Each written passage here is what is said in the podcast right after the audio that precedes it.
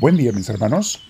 Bienvenidos a nuestra oración y crecimiento espiritual con misioneros del amor de Dios.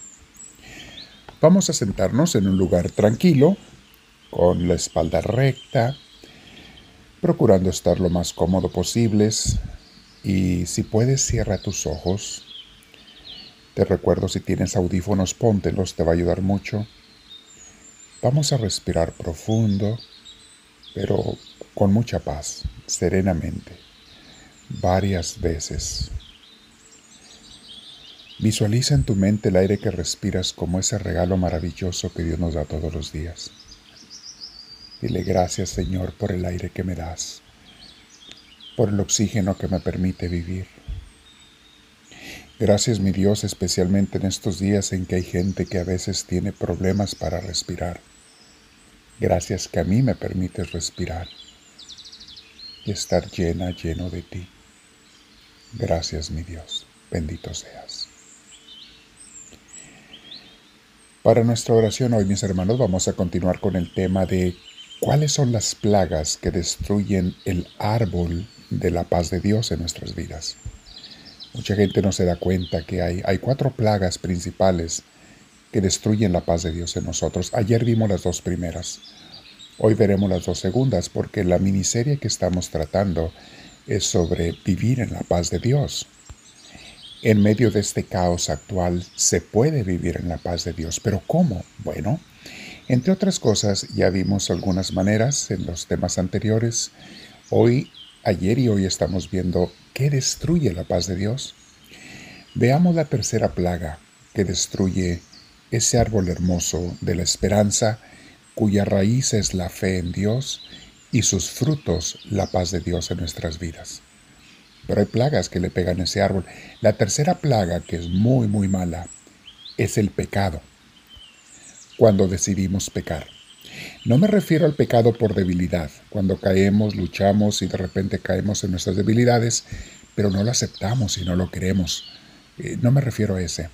Me refiero a los pecados de maldad, cuando yo sé que algo está mal y no me importa y como quiera lo hago. Los pecados que dañan a otras personas especialmente, con palabras, con acciones, con muchas formas. Esos pecados de maldad, mis hermanos, nos apartan de Dios. Porque el pecado es una rebeldía contra Dios, contra su voluntad, contra lo que Él me manda que es lo mejor para mí y para nosotros. Y mis hermanos, no puede haber paz de Dios donde hay rebeldía contra Él. De hecho, nunca hay paz donde hay rebeldía, cualquier tipo de rebeldía. Pero aquí hablamos de Dios. En el mundo espiritual, tú no puedes juntar lo limpio con lo sucio, no lo puedes revolver. No puedes juntar la luz con la oscuridad. O está uno o está el otro, pero no pueden estar los dos. Cuando hemos pecado, antes de tener la paz de Dios tenemos que arrepentirnos. Yo no puedo estar en pecado y, decir, aquí quiero tener la paz de Dios ya. No, no, no. Primero me tengo que arrepentir, pedirle perdón a Dios sinceramente y entonces, ahora sí, podré comenzar a tratar de hacer su voluntad y a recibir su paz, a pedir la paz de Dios. Recuerda, mi hermano, que Dios nos hizo débiles y Él no se asusta con tus debilidades pero sí se aleja cuando caemos en los pecados de maldad, cuando decidimos hacer el mal, como en el caso de Danieva, por decisión propia. Y la cuarta plaga que destruye la paz de Dios, mis hermanos, en nuestras vidas, es el perder el enfoque, la mirada, retirarla de Dios. Hermanos, es fácil dejarnos arrastrar por la cascada de noticias negativas que oímos todos los días, en redes sociales, noticieros, de otras personas. Todos los días oímos una miriada de noticias negativas. Es fácil enfocarnos en ellas y perder la mirada de Dios. Recuerda lo que le pasó a San Pedro cuando los agarró aquella tormenta en el mar, y Jesús llegó caminando sobre las aguas a ellos en Mateo 14. Dice que Pedro, cuando ya Jesús les quitó el susto porque pensaban que era un fantasma, y, dice, no soy yo, les dice Jesús. Pedro dice atrevidamente, bueno Señor, si eres tú, hazme caminar como tú sobre el agua para ir a ti. Jesús le dice, sí, Pedro, ven. Pedro decididamente baja de la barca, viendo a Jesús comienza a caminar sobre el agua y entonces en un momento se comienza en parte a aterrorizar porque dejó de ver a Jesús y empezó a ver el viento, a sentir el viento y voltear hacia abajo a ver sus pies sobre el agua, ver el agua alborotada y las olas, y en ese momento se comenzó a hundir.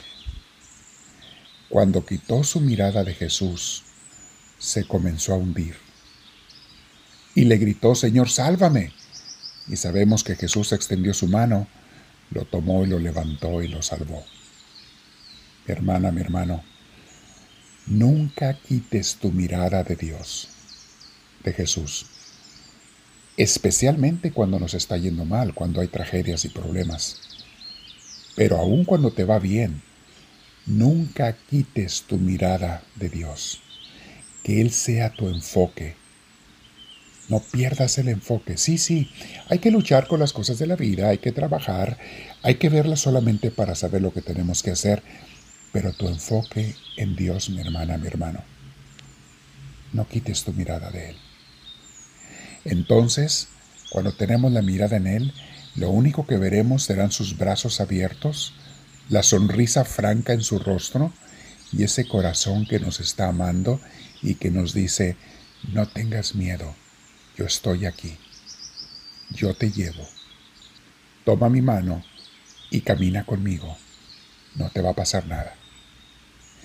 Cualquier cosa que pase será para tu bien. Recuerda esto. Mis hermanos, esa cuarta plaga mucha gente no se da cuenta. Deja de ponerle atención a tanta suciedad negativa que nos dan todos los días. Ya ni, ni, ni continúes a veces las charlas esas negativas de la gente. Enfócate en Dios.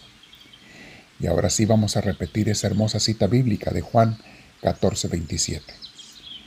Jesús nos dijo, les dejo la paz, les doy mi paz.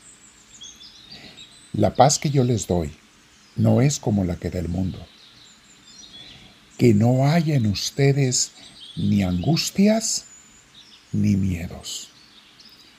Palabra de Dios.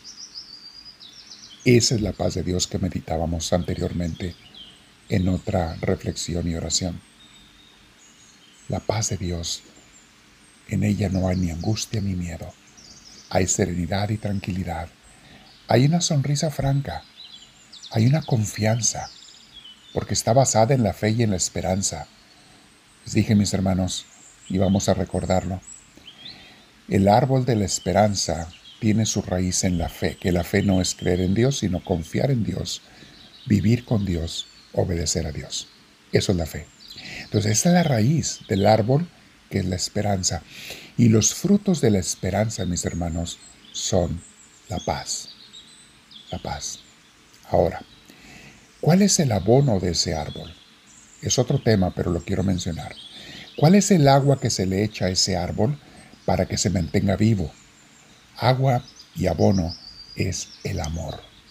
El amor a Dios y amor al prójimo mantiene vivo el árbol de la paz de Dios.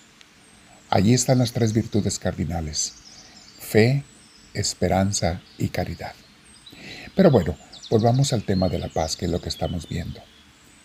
Retírate de conversaciones negativas, mi hermana, mi hermano. Retírate del pecado, huyele como una víbora venenosa. Retírate de perder el enfoque de Dios y vuelve a enfocarte en Él. Piensa en Dios a cada rato. Piensa en Dios a cada rato, de día y de noche cuando te despiertes. Piensa en Él. Habla con Él. Una palabra, una frase. Hazlo tu amigo íntimo, continuo y permanente. Ahora me quedo otros 10 o 20 minutos de oración con mi Señor para remeditar estas palabras, citas bíblicas o escucharlo a Él. Y te digo, háblame Señor, que tu siervo te escucha.